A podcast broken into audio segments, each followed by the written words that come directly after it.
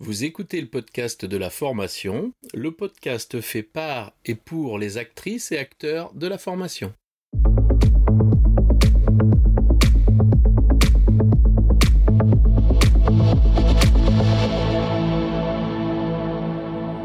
Bonjour et bienvenue. Je suis ravi de vous recevoir sur le podcast de la formation dédié aux formatrices qui souhaitent profiter de retours d'expériences terrain qui fonctionnent et de stratégies détaillées étape par étape. Chaque épisode vous permet de mettre en place des actions immédiates et d'obtenir des résultats efficaces et concrets. Bonjour et bienvenue sur le podcast de la formation. Je reçois aujourd'hui Julie. Julie, peux-tu te présenter? Bah, Tout d'abord, euh, bonjour Laurent et bonjour aux auditeurs.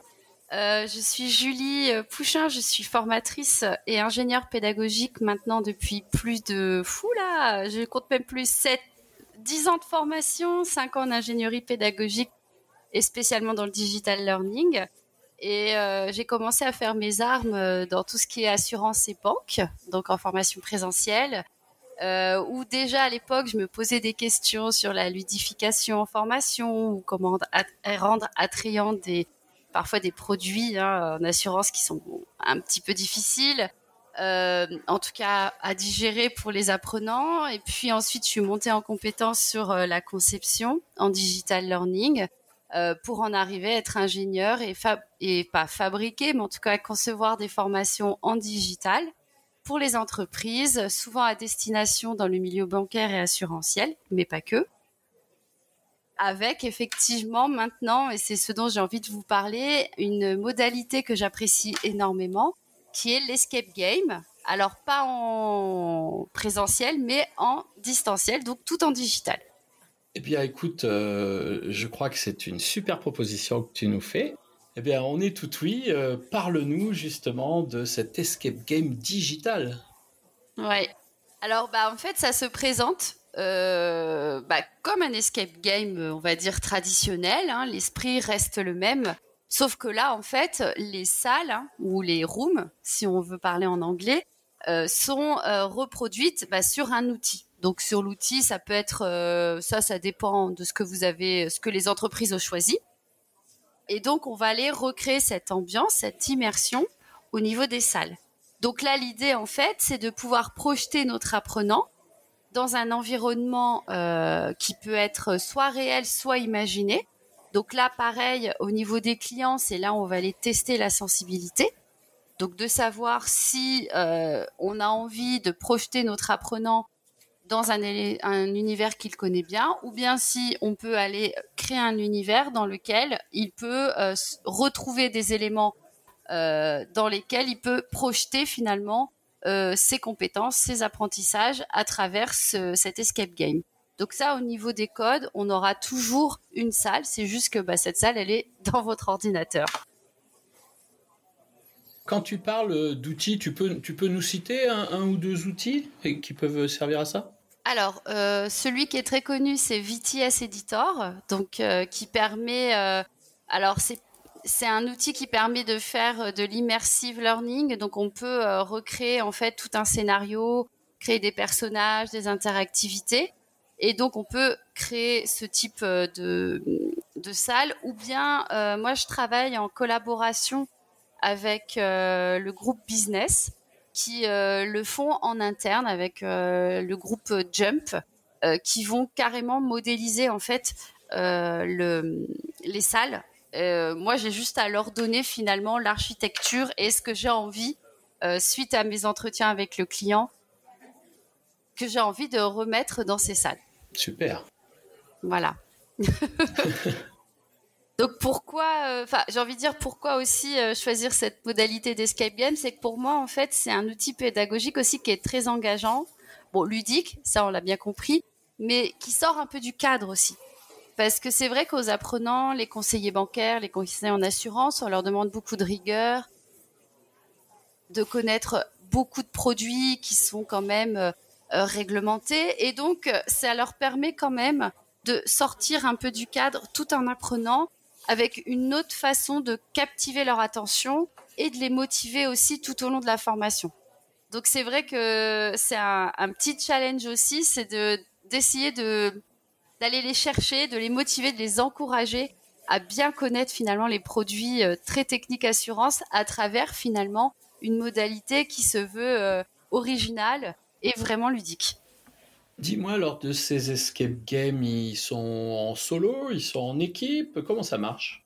Alors là, pour l'instant, les entreprises avec lesquelles j'ai travaillé, on n'est que sur du solo, parce que euh, la volonté du client, c'était de pouvoir en fait enfin donner la possibilité plutôt aux apprenants de le faire en autonomie euh, lorsqu'ils ont du temps ou lorsqu'ils doivent réviser certaines notions.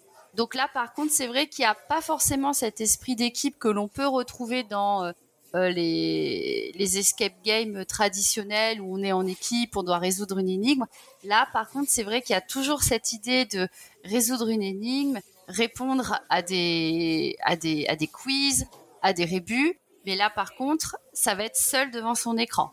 Mais l'idée étant vraiment de se mettre en, immersion totale, de sortir du cadre de son, de, son agence bancaire et euh, de se plonger dans un univers différent euh, pour toujours s'améliorer, que ça soit en posture commerciale, en posture d'écoute, ou bien sur euh, les produits techniques.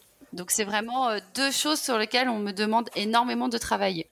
Et ce qui m'intéresse, c'est de savoir comment se font les rétroactions, les feedbacks dans cette dimension d'escape game. Au niveau des feedbacks, c'est-à-dire Eh bien, euh, je suis devant mon ordinateur, j'ai une interface utilisateur qui m'immerge dans un contexte, si j'ai bien compris. Mhm. Je vais réaliser des actions et ces actions, elles sont validées. Et si je me trompe, parce que j'ai des feedbacks, comment ça fonctionne? euh, Comment je suis guidé dans mon apprentissage ah, Oui, oui, effectivement. En fait, euh, euh, on, reprend, euh, si on reprend les codes, par exemple, mon personnage, il va aller cliquer sur, on va dire là notamment, sur, il est dans un vaisseau spatial et il va aller cliquer sur un bouton. Donc sur ce bouton-là, il va apparaître un jeu. Donc ça peut être un quiz ou bien ça peut être un podcast aussi. On incorpore du podcast parce qu'il y a une mission à, à faire. Et par contre, si effectivement il se trompe ou euh, si jamais il ne répond pas à, la bonne réponse, dans ces cas-là, effectivement, il y a cette possibilité d'incorporer un, feedback qui va aiguiller euh, notre joueur et le l'encourager aussi à recommencer pour obtenir finalement une partie de l'indice. Très bien, je vois, je, vois ça. En tout cas, moi, je me suis beaucoup euh, inspirée des jeux vidéo concrètement.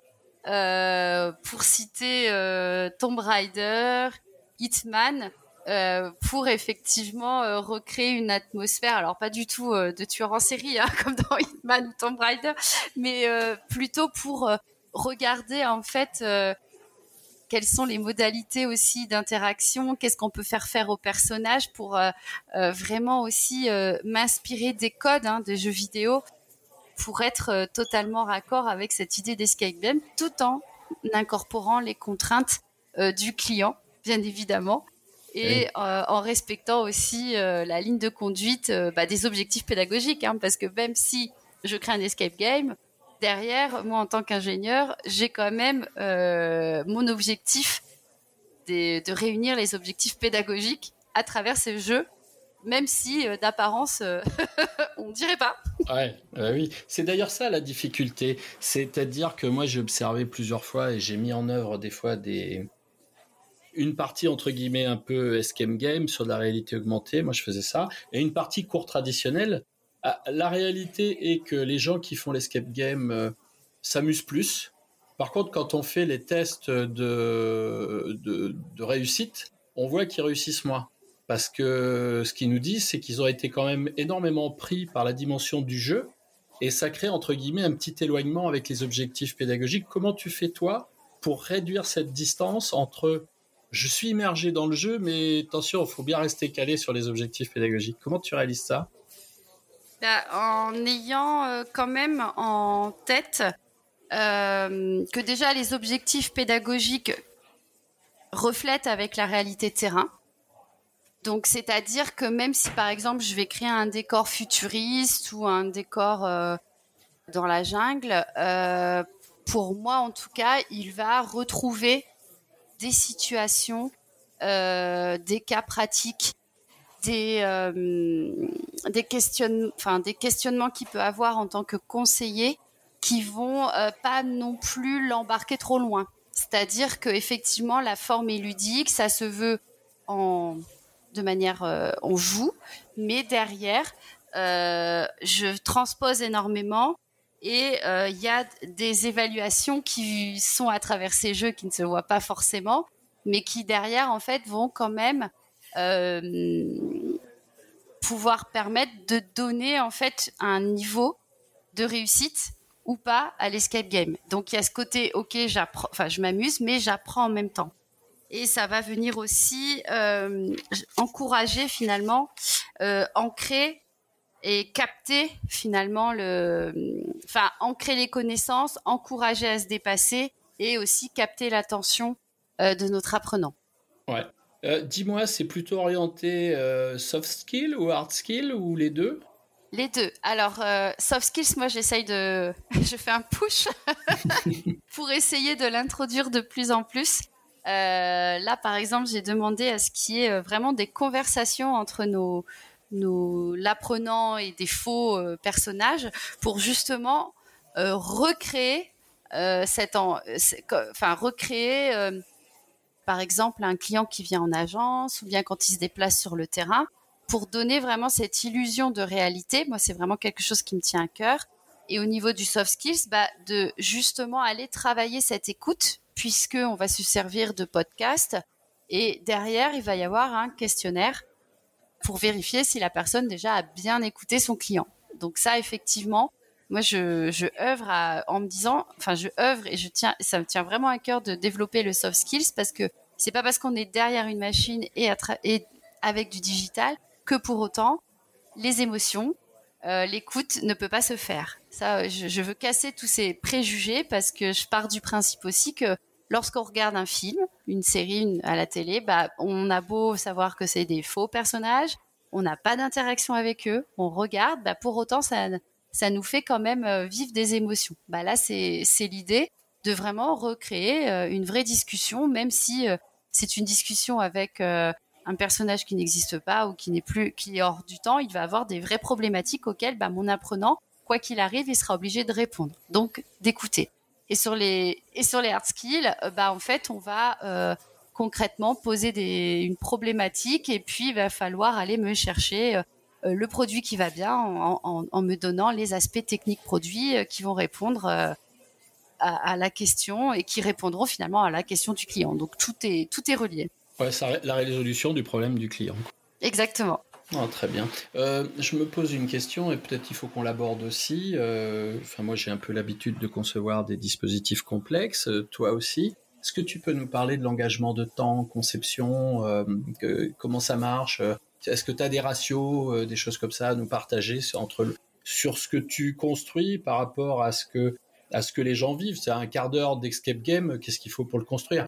Alors bien sûr, tout est variable, mais tu peux nous en parler un petit peu quand même alors sur le sur le timing, grosso modo, en général, moi je, prône les 20 minutes mmh. parce que sur le temps de travail aussi, ça s'y prête bien. Euh, si ça permet de faire une révision facile, on capte l'attention, on avance. Maintenant, pour arriver à ces 20 minutes, c'est beaucoup plus. ça, tu diras pas le contraire. Et c'est aussi une partie qui est super intéressante. On passe quand même par euh, des phases de réunion, de cadrage, qui sont euh, avec des volumes assez importants. Mais une fois qu'on arrive à arbitrer euh, ce qu'on qu'on veut mettre dedans et que le client valide, moi je dirais qu'en en, fait pour 20 minutes, il faut bien compter en production, je dirais bien 6 jours hein, quand même, mmh. sans compter la partie graphique. Oui, oui c'est bien de ça dont je voulais que tu parles, que, les, gens, que les gens restent conscients, parce que tu vois, par exemple, euh, je vais exagérer un peu, mais j'ai rencontré un client il n'y a pas très longtemps. En gros, il voulait que je lui fasse Avatar, tu vois, mais Avatar 2 quand même, hein, le monde de l'eau. Et il m'a dit, oui, bah moi j'ai 2000 euros. Euh, oui, d'accord. Eh ben, on va faire plutôt un projet à la Blair Witch où je vais courir dans la forêt avec mon caméscope à l'épaule, tu vois. oui, ou alors tu lui fais un truc sur Geniali euh, déjà fait, et puis voilà. Voilà. Donc c'est important de, de, de, se rendre compte que on peut faire quelque chose d'excellent. Il faut que le client soit conditionné, il faut qu'il soit prêt, il faut parler de prix, c'est important parce que les gens ne parlent pas de prix et du coup ils perdent beaucoup de temps parce que bah, je sais pas toi tu es consciente qu'il faut passer six jours mais tu n'oses pas lui parler du prix tu sais parce que tu as peur qu'il soit pas d'accord. Alors qu'en vérité il faut l'emmener dans la plus-value de ce que tu construis et la valeur ajoutée qu'il va en retirer lui de manière à ce qu'il puisse calculer son ROI et avec l'investissement qu'il va faire. Et là on est réellement sur de l'investissement de formation. Après euh, tu t'y prends tu t'y prends comment toi pour cette phase là pour cette phase-là, euh, bah, très honnêtement, pour l'instant, j'ai pas eu vraiment de à, convaincre là-dessus. Euh, ce qui se passe en fait, c'est que c'est du sur-mesure. Donc là, j'ai la chance d'avoir un, client qui comprend et qui euh, est pour du sur-mesure. Donc j'ai j'ai pas eu vraiment à batailler sur sur le nombre de jours de développement et de production. Par contre, euh, sur d'autres projets, oui, effectivement, je peux, en parler, ce qui ne sont pas dans l'escape game, où parfois c'est difficile de faire comprendre aux clients que toutes ces demandes, en fait, on a envie de le faire et de toute façon, si on est dans les règles de l'art et qu'on veut un produit fini et qui soit beau et que les apprenants prennent plaisir et que derrière il y ait, comme tu dis, du ROI, bah, ça demande du temps. Hmm. Et le temps, en fait, euh, c'est quelque chose qu'il ne faut pas négliger dans tout ce qui est aussi en fait, j'ai envie de dire, dans tout le digital learning, on se, on s'en rend pas compte, mais c'est beaucoup d'écriture, mmh. euh, c'est beaucoup de sourcing, euh, c'est beaucoup aller écouter les experts. Et les experts, ils sont hyper importants dans le projet. Moi, je sais que là, dans l'escape game, on, a, on fait appel à un expert qui va me valider la partie produit, et c'est normal. Après, la partie pédagogie, là, c'est moi. Mmh. Mais c'est un travail aussi souvent qui se fait en équipe dans tous les travaux digitaux. Euh, les réunions de cadrage, en fait, on a besoin de tout le monde parce que, bah, en fait, le contenu, nous, on en a, mais les experts vont en apporter. Nous, et ensuite, il faut qu'on le digère, qu'on le retravaille, qu'on le mette en pédagogie. Il y a aussi après, bah, les, avoir à, cœur aussi les apprenants. C'est euh, ok, d'accord, j'ai du contenu, mais comment je vais faire en sorte que mon apprenant il apprenne en distance? Et qui comprennent tout ce qu'il fait. et qui puissent utiliser. et qui puissent utiliser, exactement. Donc c'est vrai que c'est quelque chose qui est euh, et ça euh, je, je, je, suis total en tant que conceptrice là-dessus, c'est que c'est beaucoup beaucoup de temps. Il y a des tableaux qui existent et ça j'aime bien le mettre aux clients euh, qui mm. existent sur le blog de Storyline. C'est Alison Lamotte que je suis sur LinkedIn qui avait produit un tableau euh, sur le nombre d'heures nécessaires pour développer des modules en e-learning. Et à chaque fois que je montre ça, tout le monde est là, mais non. Mais en fait, si, ça mm. prend du temps. le synopsis, le synopsis détaillé, le storyboard. Une fois qu'on a le storyboard, les retours clients, qu'est-ce qu'on va écrire? S'il y a en plus des personnages qui parlent, bon bah ça veut dire qu'on va changer de ton. En fait, on écrit un film. C'est un film la formation par moment. C'est ça. L'enregistrement des voix, le graphisme, euh, les recettages, hein, n'est-ce pas tous, Les, tous, les, bugs informatiques qu'on peut connaître sur les LMS. voilà. Mais bon, ça prend du temps, c'est sûr. Mais après, une fois que ça tourne, ça tourne. Et là, vous êtes tranquille pour X temps. Et quand c'est bien monté, et c'est pour ça que j'insiste aussi sur le fait qu'il faut prendre parfois le temps, c'est qu'après, quand il y a besoin de modifier, ça prend aussi beaucoup moins de temps. oui, ben, c'est ça. Je, je, donne un petit tips euh, pour l'avoir vécu. Quand ça ne fonctionne pas, les gens de l'outil auteur vous disent que c'est le LMS, les gens du LMS vous disent que c'est l'outil auteur. Ça fait gagner du temps comme ça. bah, comme on disait tout à l'heure en aparté avant de commencer, c'est que c'est vrai qu'aussi nous, en tant que formateurs, on s'est complètement transformé en, en technicien euh, informatique un peu de temps en temps. c'est cela, oui. On fait parler les machines. Bah oui, oui, tout à fait. Hein. C'est des compétences additionnelles qui viennent au-delà de nos compétences pédagogiques nous permettent de transposer dans une dimension qu'on appelle la dimension web, c'est-à-dire cette interface utilisateur euh, qu'on utilise euh, nous euh, face à un écran. Et du coup, là, il y a des règles, il y a des usages, il y a des méthodes de travail. Et tout ça, il faut que le concepteur pédagogique, l'ingénieur pédagogique soit aussi conscient de ces choses-là. Parce que si c'est pas fonctionnel, ce qui fait, si je peux pas le faire fonctionner, ben, même si l'idée est bonne, quoi, ça marche pas, quoi. Hmm. Comment, euh, ah, tiens, si j'ai aussi une petite parenthèse, euh, moi j'utilise un rapport euh, annuel que fait l'ISTF sur le coût de la formation, le coût de production de la formation. Ça, mhm. ça calme bien les clients, ça. oui. Donc c'est intéressant puisqu'il écrit est vrai, le, rapport est quand même là sérieux. Donc ça peut aider si des fois vous êtes confronté à ça, vous les auditeurs. Vous avez ce rapport qui est édité annuellement, c'est un petit livre blanc qui donne les coûts qui vous dit combien coûte un quart d'heure de e-learning, combien coûte euh, un escape game, combien coûte, etc., etc. Du coup, les prix sont assez édifiants, euh, mais quand on les rapproche à la réalité de ce qu'on vit sur des projets équivalents, on est très proche de ce qui est dit. Hein. donc, euh, ça fait une bonne base et ça permet, ça permet de dire un peu aux clients, regardez dans ce catalogue-là, en fonction de votre budget, vous choisiriez quoi? Et ça évite aussi de faire des allers-retours pour rien, quoi. Il y a aussi le fait qu'on peut hum, dire que dans les entreprises, il y a aussi des budgets formation hein, qui sont euh, donnés et qui peuvent aller dedans. Certaines entreprises euh, n'utilisent pas ou n'ont pas connaissance. Et alors qu'ils cotisent. ah oui. Ils ont de l'argent cagnoté, ils s'en servent pas. Voilà, donc c'est vrai qu'après, euh, à nous formateurs aussi d'adapter en fonction bah, du budget. c'est vrai que parfois, ben, un module e-learning, ça sera ce que l'entreprise peut offrir à, à ses apprenants, à ses, à ses, salariés pour les monter en compétences. Mais en tout cas, c'est pas négligeable que de se dire, bah, au moins, ils ont quand même développé une solution euh, pour aider leurs salariés à monter en compétences sur tel ou tel aspect. C'est important pour, euh, c'est important pour le, personnel parce que la prise en compte et la montée en compétences dans l'entreprise, c'est aussi un gage de pérennisation sur le poste. Exactement, parce que s'il y en a qui partent, les compétences partent. C'est ça. Mais paraît-il que c'est pas grave, hein. ils partent vers d'autres aventures exceptionnelles, euh, sauf que derrière, tu as quand même perdu des gens compétents, c'est la réalité ça. Tout à fait. Dis-moi euh, une chose importante, euh, moi à laquelle je suis confronté en permanence, c'est le l'expert. Alors, est-ce, que ah. tu, est-ce, que, tu peux nous parler un petit peu de, de comment tu, tu, tu drives un petit peu l'expert? En, en général, hein, on ne on fait jamais pareil parce que c'est jamais les mêmes, mais comment tu t'y prends un peu avec cet expert? Toi, toi, la spécialiste de l'ingénierie pédagogique, comment tu fais en sorte que l'expert, qui veut bien sûr t'expliquer que tout ce qu'il dit est important, mais dont toi, il faut que tu retiennes que l'essentiel nécessaire. comment tu, fais ce genre de choses Là, ça m'intéresse.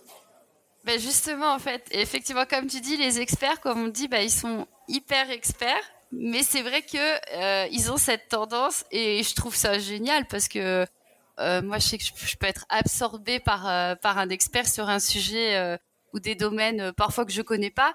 Mais c'est là où justement euh, l'ingénieur pédagogique intervient, c'est d'avoir cette faculté de dire à l'expert, bah, tout est hyper intéressant, mais maintenant en fait, moi euh, derrière, j'ai mes apprenants et j'ai besoin en fait que bah, des apprenants qui eux n'ont pas ton niveau,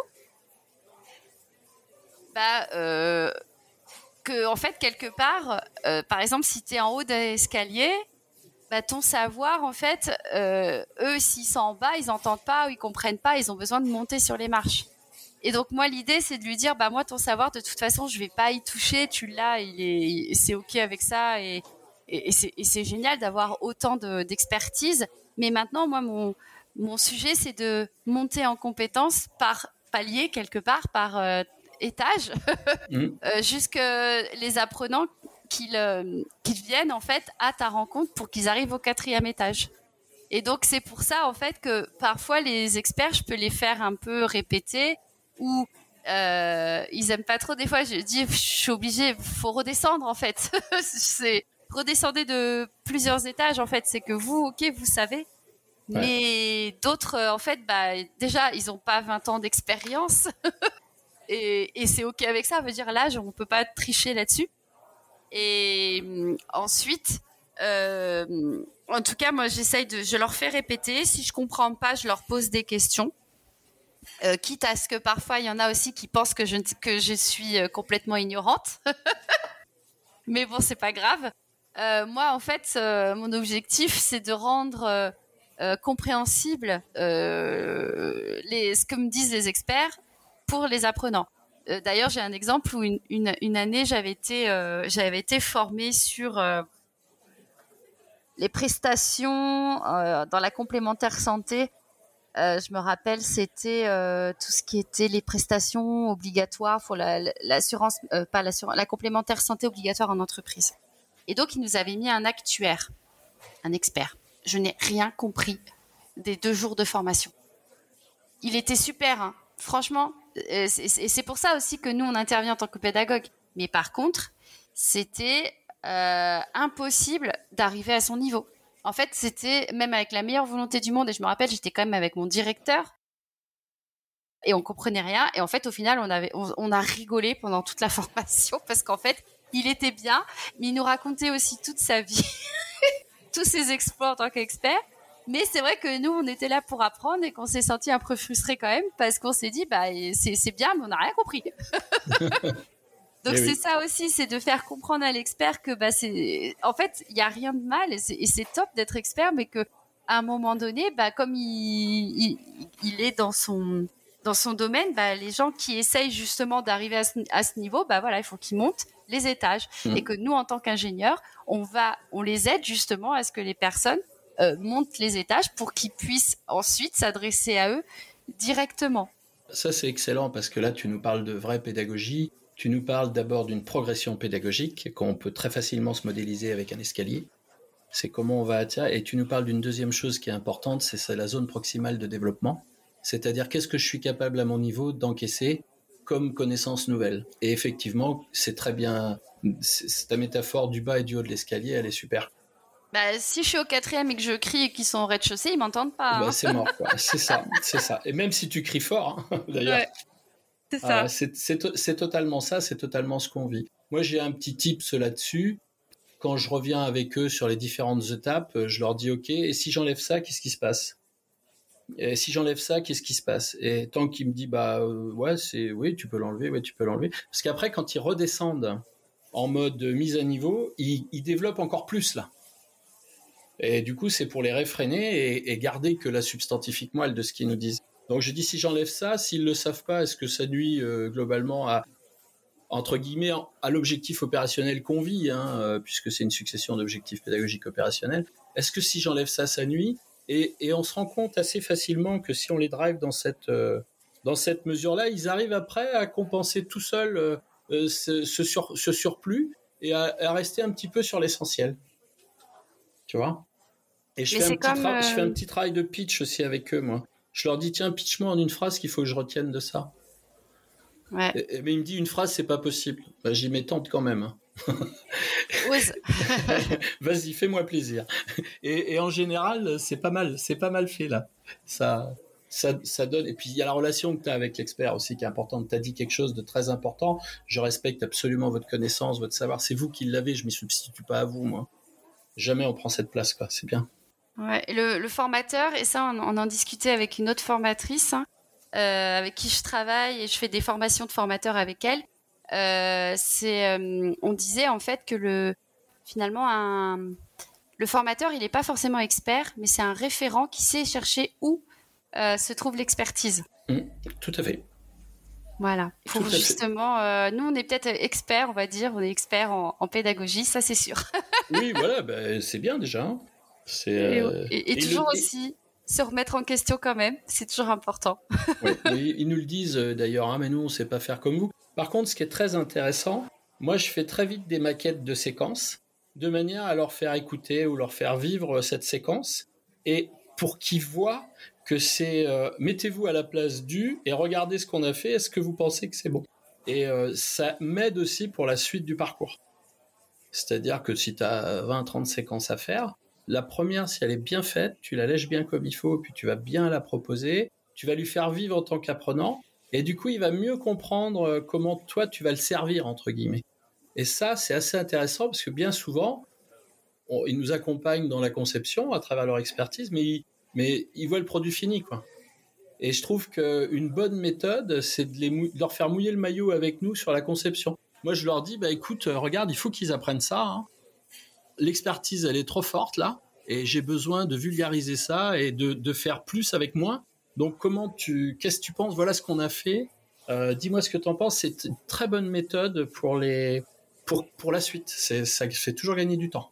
Après, c'est lié à la personne aussi. Hein. Après, tu as aussi l'expert qui se rendait pas compte qu'il était autant expert. Ah, qui dit ah oui c'est vrai je je dis bah c'est pour ça qu'on vous a mobilisé mais voilà parce qu'il baigne dans son dans son expertise. Pour lui c'est son quotidien. Et il se rendait pas compte qu'il avait un niveau euh, assez élevé en expert. Et c'est et c'est génial parce que du coup il est content lui aussi. Ça lui fait un double effet euh, qui se coule. Tout à fait. Moi j'ai fait ça quand j'écris des référentiels pour avec des experts ils prennent, connaissance, ils prennent conscience de leurs compétences inconscientes. C'est ça. et, du coup, ils se disent Ah, mais c'est vachement bien. Et, et, moi, je les vois quand on fait le travail des fois sur une semaine, ça on se voit tous les jours. Ah, mais tu sais que cette nuit, j'ai réfléchi. ah, ben à tout ça, comment j'allais pouvoir le dire? Mais c'est vrai que du coup, quand je fais ça, mais ça veut. Il y a ça, il y a ça, il y a ça. Eh oui, tout à fait, c'est bien ça l'idée. Et donc, on va faire le il y a ça, il y a ça, il y a ça, il y a ça, nous. Hein? Mm. Voilà souvent, ce qui est intéressant aussi de les mettre en posture, tu sais, je leur dis, présentez-moi euh, le savoir-faire euh, idéal, c'est-à-dire vous. Exprimez-moi euh, comment ça se passe quand on ne sait pas faire et les déboires qu'on rencontre, c'est-à-dire vous dans votre phase d'apprentissage. Et à la fin, donnez-moi la piste, hein, pas à pas, pour que j'arrive à devenir vous, dans l'expertise, hein, je parle. Et ça aussi, ça les guide bien. Ils aiment bien quand on échange comme ça. Mais, mais comme tu l'as dit, c'est beaucoup, beaucoup d'échanges. Et, surtout aussi de leur expliquer que ça va pas leur prendre leur travail. Ah oui, ça. les bah, rassurer. Sinon, nous, on est morts. Hein. avec tous les formateurs et les AG pédagogues que j'ai formés, ben, j'aurais plus de boulot il y a longtemps s'ils me prenaient mon boulot c'est vrai qu'il y, avait ça aussi. Certains avaient peur euh, de donner leur savoir, euh, alors qu'en fait, euh, c'était juste pour justement monter les gens en compétences. Ouais. Et, les aider à, faire à faire moins aussi d'erreurs des fois dans la dans certains produits, hein, parce que parfois je vais dans les milieux de la finance, hein, donc c'est assez pointu. Mm. ça demande beaucoup de rigueur. Bah, c'est aussi pour que justement, sans qu'ils aient ce niveau-là, bah, qu'au moins il y ait cette rigueur et, cette connaissance euh, globale euh, quand on est dans le milieu de la finance. Julie, tu nous as parlé de milieu de la finance et milieu de l'assurance, ce sont tes milieux natifs, ceux que tu connais. Mhm. Dis-moi, est-ce que c'est euh, est-ce que c'est exploitable dans tous les univers et dans tous les milieux? L'escape game? Ouais, ce que tu proposes? Oui, parce qu'en fait, j'ai envie, j'ai envie de dire qu'il y a pas mal de choses qui sont transposables. Euh, parce que, euh, comme tu disais tout à l'heure, dans l'escape game, il y a les soft skills, les hard skills. Bah, les soft skills, par exemple, euh, lorsqu'on est conseiller bancaire, pour l'avoir vécu et accompagné des conseillers en banque, bah, en fait, les gens, et ça a été une de mes premières, un grand étonnement, parce que c'est que les gens vraiment vous racontent leur vie. Ouais.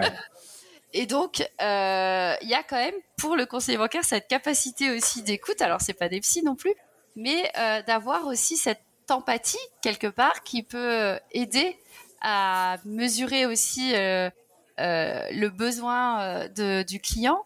Et donc, bah, cette qualité d'empathie, cette écoute, tout ça, c'est des soft skills qu'on peut aller développer chez d'autres univers, chez d'autres fonctions, comme par exemple les managers où euh, là cette année j'ai beaucoup travaillé sur les techniques de communication euh, et notamment les techniques d'écoute avec des managers, euh, en utilisant aussi de la process com.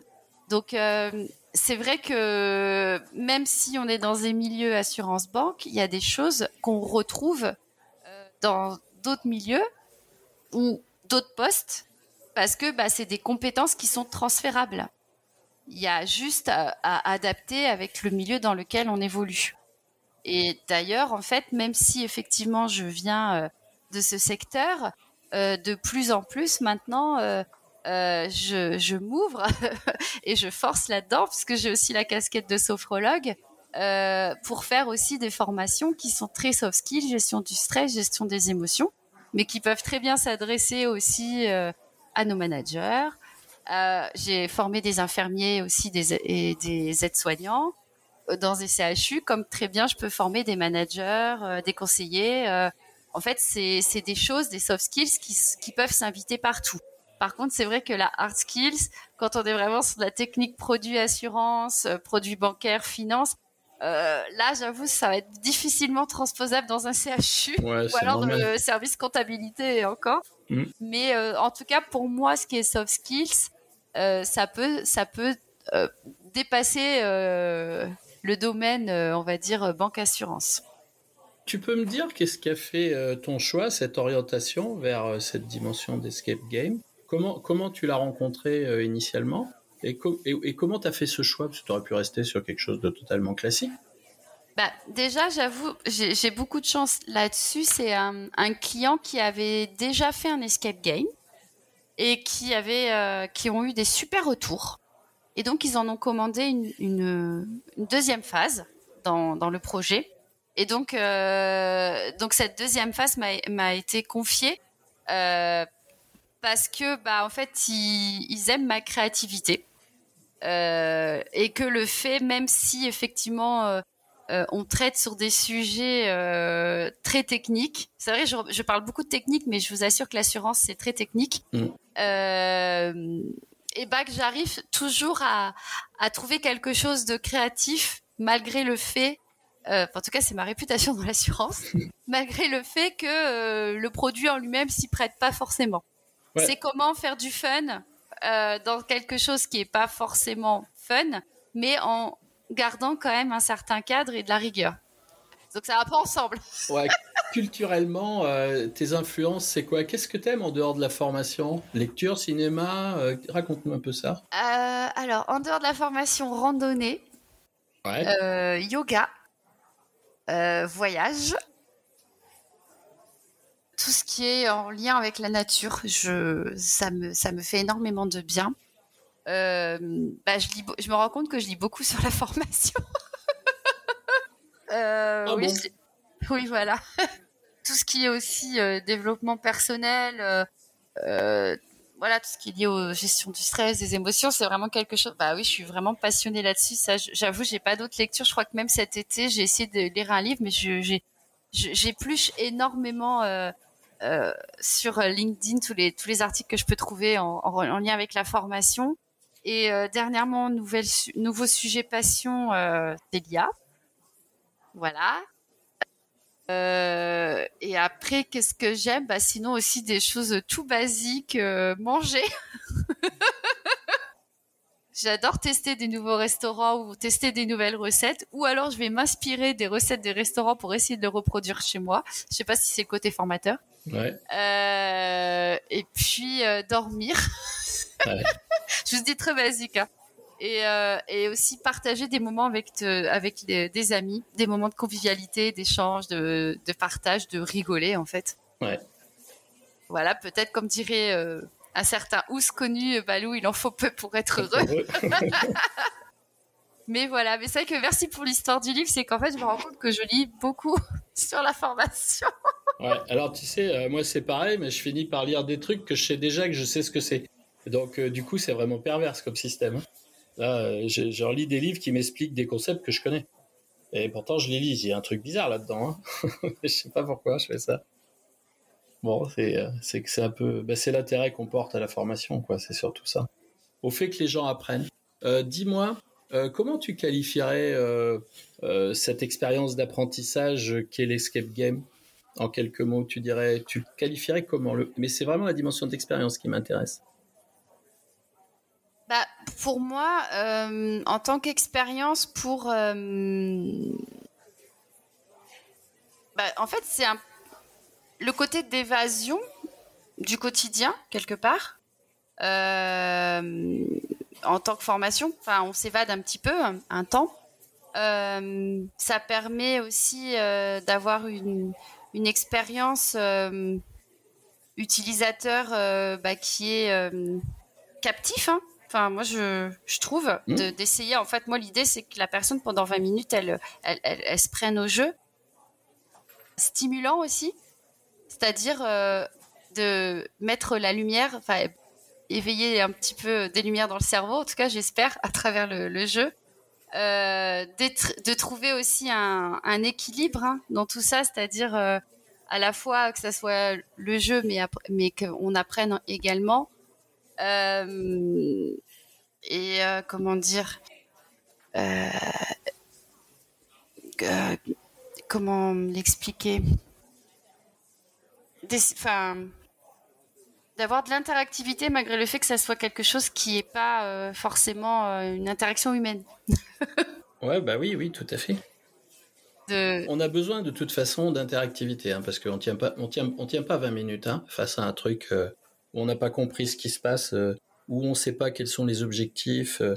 Il y, a tout le conditionnement en amont de dire aujourd'hui vous rencontrez cette difficulté, c'est bien vous. Ok, eh ben écoutez, grâce à ce pas, pas de 20 minutes, on va réduire ce problème et puis vous allez plus l'avoir, quoi. Vous allez profiter pleinement de ce qu'il apporte. C'est vraiment dans cette dimension-là de partage d'objectifs que les gens s'engagent aussi. Hein. Mais pour ça, mais pour ça, il faut que ça les engage sur leurs problématiques. D'où l'utilité de ce que tu disais au début, de bien connaître leurs besoins. Ouais. Et c'est aussi euh, quelque part, on les entraîne à de la résolution de problèmes en fait. Bah c'est un, peu masqué, mais il y a ça aussi. C'est la partie réflexion euh, sur les, euh, par exemple, les énigmes. Bah, en, vrai, c'est pour aussi. Il y a des formations maintenant. comment euh, positiver euh, et résoudre des problèmes en fait. J'en ai fait cette année aussi des webinars là-dessus. Euh, et c'est vrai que c'est aussi des choses maintenant sur lesquelles on, se penche de dire, bah, en fait, comment on peut de résoudre des problèmes sans que ça tourne au conflit, en trouvant des solutions, en étant tourné justement solution et pas ah il y a des problèmes, ah ça va pas. Ouais. mais pas regarder que le mur qui est devant nous, mais regarder un peu comment on va le contourner pour aller dans un monde meilleur. Quoi. Et puis ça permet aussi l'apprentissage, la mémorisation. Et c'est aussi un temps qui finalement est assez court, une expérience immersive. Ça permet d'apprendre de manière active, puis c'est pratique en fait, parce qu'ils se connectent, pouf, c'est on y va. Et puis ça, ça permet aussi, si je me mets du côté du client, euh, d'optimiser le temps de formation et de maximiser l'impact sur les apprenants. Et ça aussi, c'est pour ça que le client est revenu en disant ah, c'est top les escape games parce qu'ils se sont rendus compte que les gens avaient bien aimé que les apprenants avaient euh, trouvé ça bien, que ça a changé de format, que c'était euh, nouveau dans le cadre, en tout cas, de la, des banques, assurances. Et que bah, ils avaient eu un, retour positif et qu'ils avaient envie de continuer à développer là-dessus pour justement, bah, je pense qu'ils sont aussi à l'écoute. Et ça, c'est aussi, je trouve ça top, mm. de leurs apprenants. Oui, et puis tu, tu le suis facilement avec euh, les, complétudes de parcours. Hein. Tu vois bien s'ils sont allés ou pas, quoi. Ouais. Et en général, en général, si t'en as qui vont direct et qui s'amusent, ils disent aux autres, hein, ouais, mais vas-y, c'est pas, c'est pas chiant, tu vas voir, ça va être bien. Et du coup, c'est intéressant de, favoriser la promotion interne aussi du produit mm. entre, entre les personnes. Très bien. Est-ce que tu as d'autres choses à nous partager sur tes escape games? Bah écoute, non, à part peut-être une petite euh, checklist du, de la trousse à outils, du, du, parfait formateur en escape game. Enfin, je sais. ah, mais ça, ça c'est super. Je suis preneur, moi, d'une caisse à outils, ça m'intéresse. Donc, j'ai envie de dire euh, des petits conseils, des tips, euh, parce que c'est c'est très à la mode aussi de donner des tips. Et je trouve ça, et je trouve ça pas mal aussi de s'échanger des, des astuces.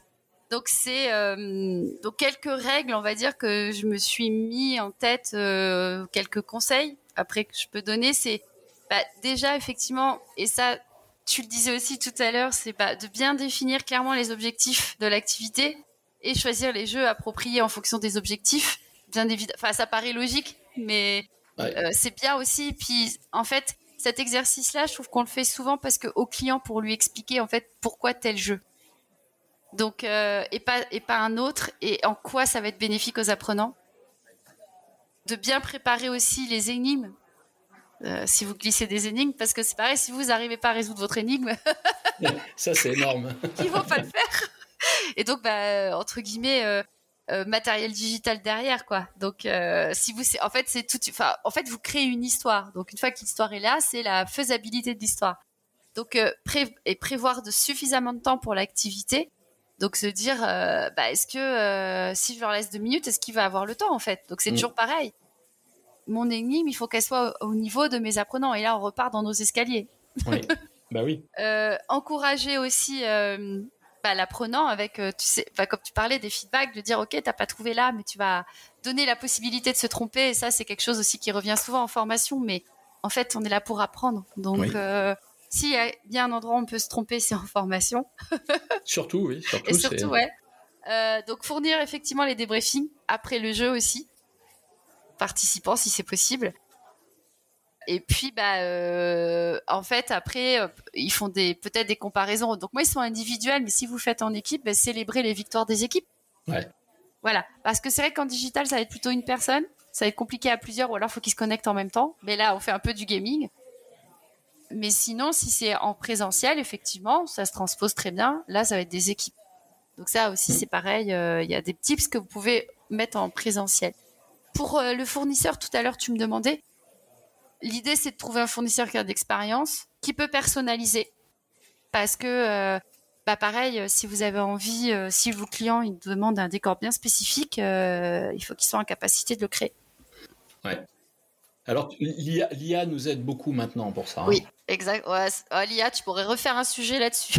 Ouais, ouais, franchement, l'autre jour, j'ai fait des tests avec. euh, J'avais vu un truc sur Photoshop là où je fais une photo de moi verticale sur un fond et je transforme complètement le fond avec l'IA juste en lui disant voilà ici mets-moi des plantes vertes, euh, fais-moi bouger euh, le fond euh, de façon aléatoire dans ces deux tonalités chromatiques. L'autre il te fait ça les doigts dans le nez, c'est un truc de fou quoi. C'est pour créer des pour créer des arrière-plans, c'est génial quoi. Donc qui dit arrière-plan dit décor.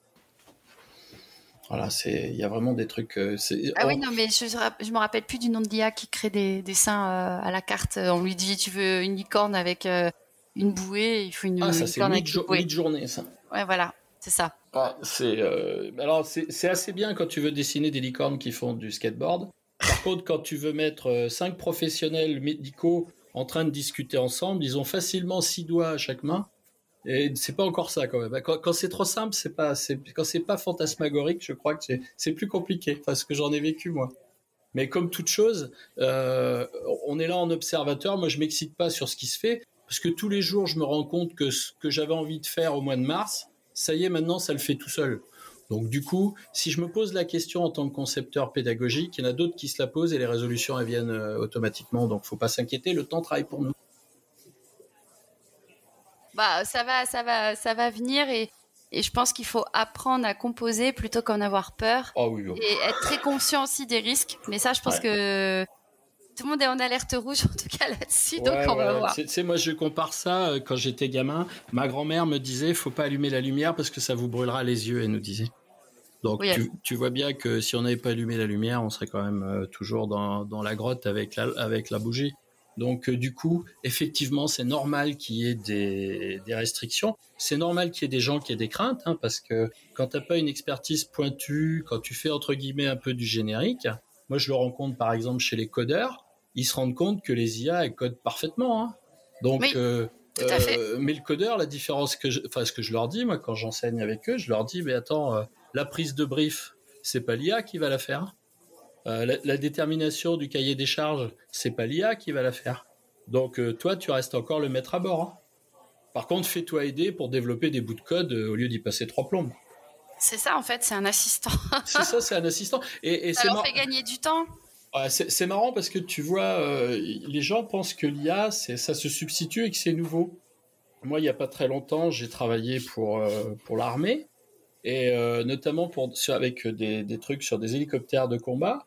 Un hélicoptère de combat, un pilote ne peut pas le faire décoller. Il est, c'est l'IA qui le fait décoller. C'est parce qu'il y a trop de paramètres à analyser. Et du coup, il- les pilotes d'avion, les pilotes d'hélicoptère, ça fait euh, 15 ans qu'ils ont des ordinateurs qui les aident dans leur processus. Et, et- mais il y a toujours un pilote dans l'avion, hein, faut pas se leurrer. hein. Donc là, c'est pareil, hein, faut pas qu'on ait des craintes, au contraire, il faut qu'on s'en serve comme des assistants. Ils sont notre service en vrai. Exactement. Voilà. Bien, Et pour- oui, Et juste pour finir, du coup, juste parce que tu parlais de comment tu peux mesurer l'impact. Donc après, bah, euh, évaluer la satisfaction aussi des apprenants, de donner leur avis sur l'activité, ce qu'ils ont appris. Et puis euh, les résultats commerciaux, hein, si, comme tu parlais de ROI, bah, de voir le avant-après, Oui. euh, le jeu, Oui, pour voir l'impact sur la performance de l'équipe. Oui, comment ça se met en place? Là, on est dans les niveaux 3 et 4 de Kirkpatrick. Quoi. Est-ce Mm. comment on l'évalue en situation euh, travail? Et comment euh, on a un ROE, un retour sur efficience, sur la partie euh, entreprise? Qu'est-ce que ça apporte à l'entreprise? C'est important ces critères-là. C'est Tout à co- fait. c'est ce qui, c'est eux les, command- les commanditaires, donc il faut qu'on, le- il faut qu'on le mesure avec les outils que eux utilisent pour mesurer. Tout à fait. Voilà, c'est ce qui est intéressant. Et le chiffre d'affaires et, euh, le, bien-être au travail, c'est des choses qui peuvent s'évaluer voilà, assez facilement avec des avant-après. Donc voilà, c'est intéressant de bien faire cette phase. Ben écoute, Julie, je te remercie pour, pour tout ce partage. Ben, merci à toi aussi. C'était un plaisir que de pouvoir participer à ton, à ton podcast en espérant d'avoir donné des, des astuces ou des envies ou, juste euh, ceux qui en font déjà qui se disent ah bah tiens euh, c'est pareil je fais pareil euh, c'est non je fais pareil aussi Écoute, en tout cas, je me souviens du message initial que tu m'as envoyé. Tu voulais donner envie aux gens de faire de la formation. Ben écoute, tout au long de cette de cet entretien, moi j'ai eu envie de t'écouter, j'ai eu envie d'écouter ta bonne humeur, et je suis sûr que que tu atteins ton objectif et que tu donneras envie à des gens de faire de la formation. Bah, euh, les générations futures le diront. ça, j'en sais rien. Ça sera de ta faute. voilà, tous, euh, tous formateurs. C'est ça. Eh bien, écoutez, euh, chers auditeurs, j'espère que vous avez, comme moi, pris beaucoup de plaisir à écouter Julie. Et puis, écoutez, Julie, je te remercie. Bah, merci encore une fois Laurent, merci à ceux qui ont pris le temps aussi d'écouter. Et écoutez, me concernant, je vous retrouve euh, pour euh, de nouveaux épisodes du podcast de la formation.